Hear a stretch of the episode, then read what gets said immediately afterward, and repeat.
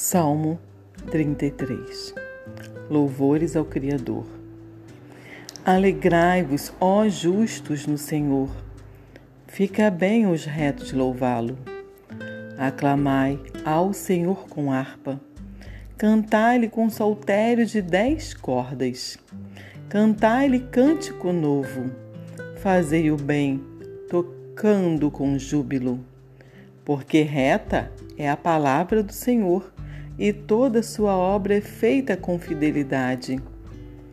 Ele ama a justiça e o direito.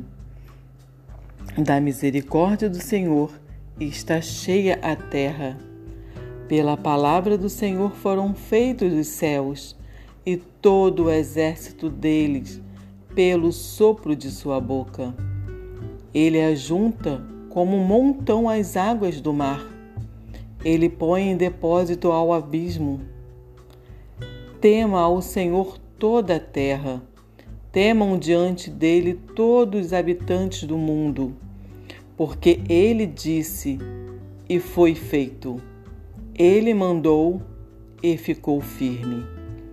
O Senhor frustra o plano das nações e anula as maquinações dos povos, mas o conselho do Senhor permanecerá para sempre. Os desígnios de seu coração por todas as gerações. Bem-aventuradas nações cujo Deus é o Senhor, o povo que ele escolheu como herança para si. Do alto dos céus, olha o Senhor, vê todos os filhos dos homens.